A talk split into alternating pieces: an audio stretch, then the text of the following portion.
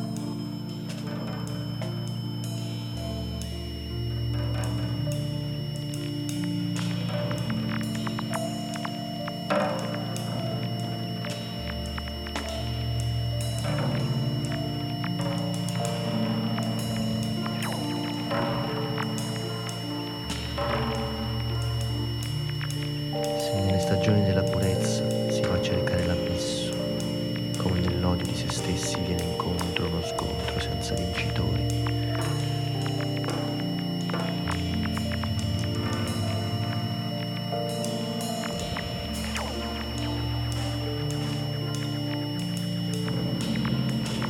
Se nel guanto della follia si trova un dito spezzato, ricurvo e nero,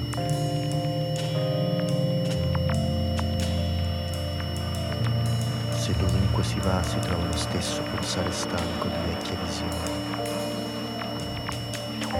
Se nell'abbraccio velato ci si ritorce, si fanno capriole sensoriali e si annega.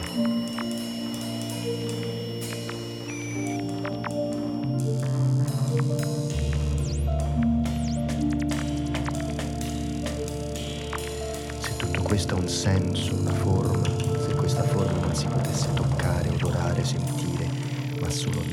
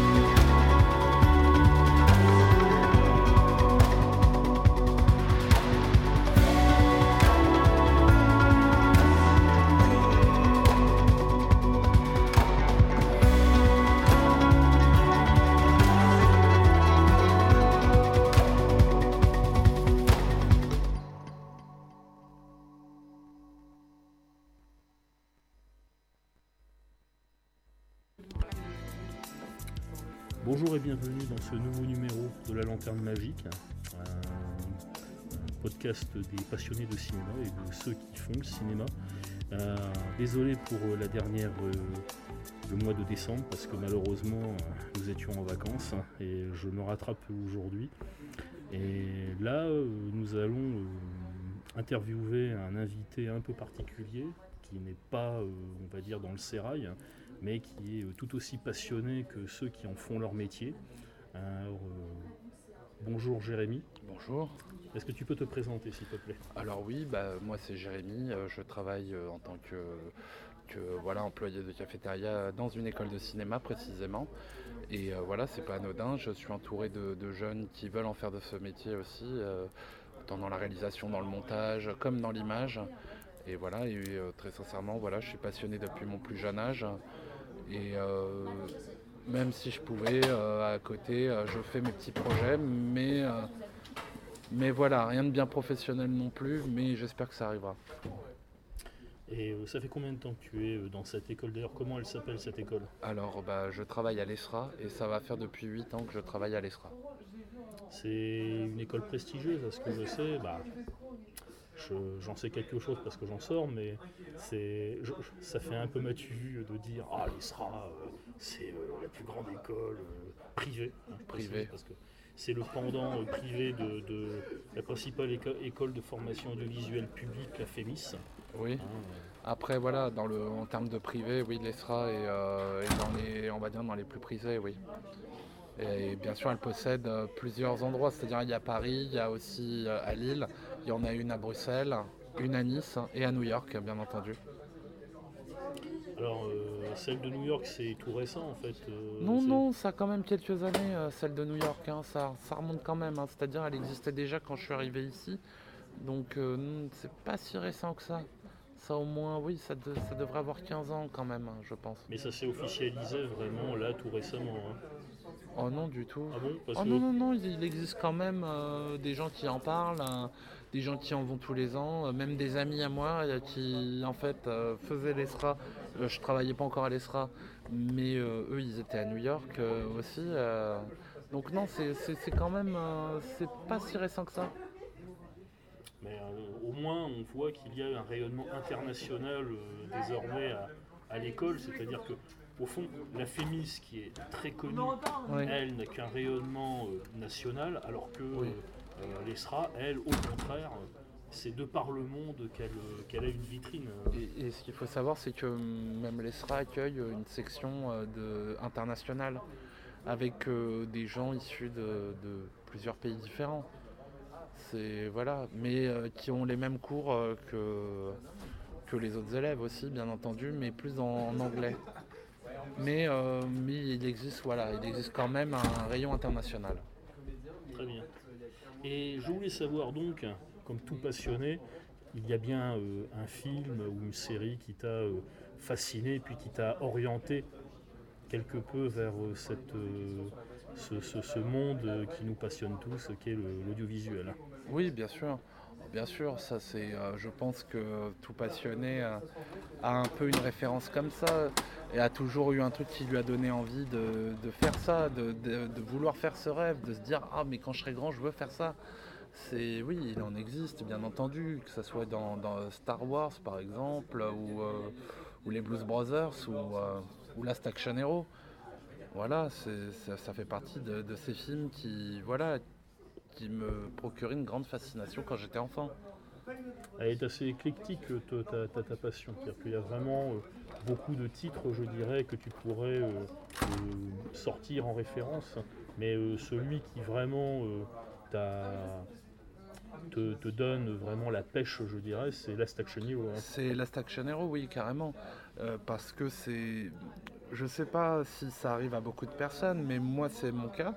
C'est-à-dire que je me souviens encore de la première fois quand je l'ai regardé ce film-là, quel était le contexte, comment c'était. C'est-à-dire que moi, je me souviens que c'était un mardi soir sur TF1. C'était un mardi soir sur TF1, c'était en inédit. Et moi, quand j'étais enfant, euh, mon héros, c'était vraiment Arnold Schwarzenegger. Et euh, quand il y avait un film avec Arnold Schwarzenegger, il fallait que je le regarde. Et là, c'était l'occasion. J'étais gamin, je devais avoir quoi, euh, 7 ans, 7, oui, 6-7 ans. C'était un mardi soir, euh, ciné-mardi, TF1. Euh, J'avais pas école le lendemain vu que c'était mercredi, donc j'ai regardé le film. Et je me souviendrai à jamais de l'effet que ça m'a fait quand je l'ai vu ce film. Et même encore aujourd'hui, le souvenir que j'en garde. C'est un trésor précieux, je dirais, et c'est au fond ce, ce qui édifie euh, notre, nos, nos jeunes années. hein. Ben, il y a un peu de ça. C'est-à-dire que même, voilà, quand j'étais gamin, en tant que grand passionné d'Arnold Schwarzenegger, euh, je me retrouve dans un film euh, où justement Schwarzenegger est là et le grand héros. Et on a aussi euh, le, comment dire, le fait qu'il y ait un enfant qui l'accompagne tout le long du film. Un peu euh, où j'étais gamin. Il est parti Samuel? Voilà, je sais. Non, et en fait, le- le- je me retrouve dans un film où il est accompagné d'un enfant. J'avais déjà vu Terminator 2, hein, c'est pour vous dire. hein. J'étais très jeune quand je l'ai vu, Terminator 2, il y a des trucs qui sont pas passés. C'est pareil, j'avais 10 ans à peine et c'est vrai que et je le- et là aussi c'est pareil, je me souviens euh, de- de- du moment où je l'ai vu, c'était un samedi soir en famille puisque mon père l'avait acheté en VHS. On était scotchés tous les quatre euh, dans la pénombre devant la télé, qui était la, vieille cathodique, la vieille Oui, brante. la vraie, euh, ouais. Et puis, la, la claque, quoi.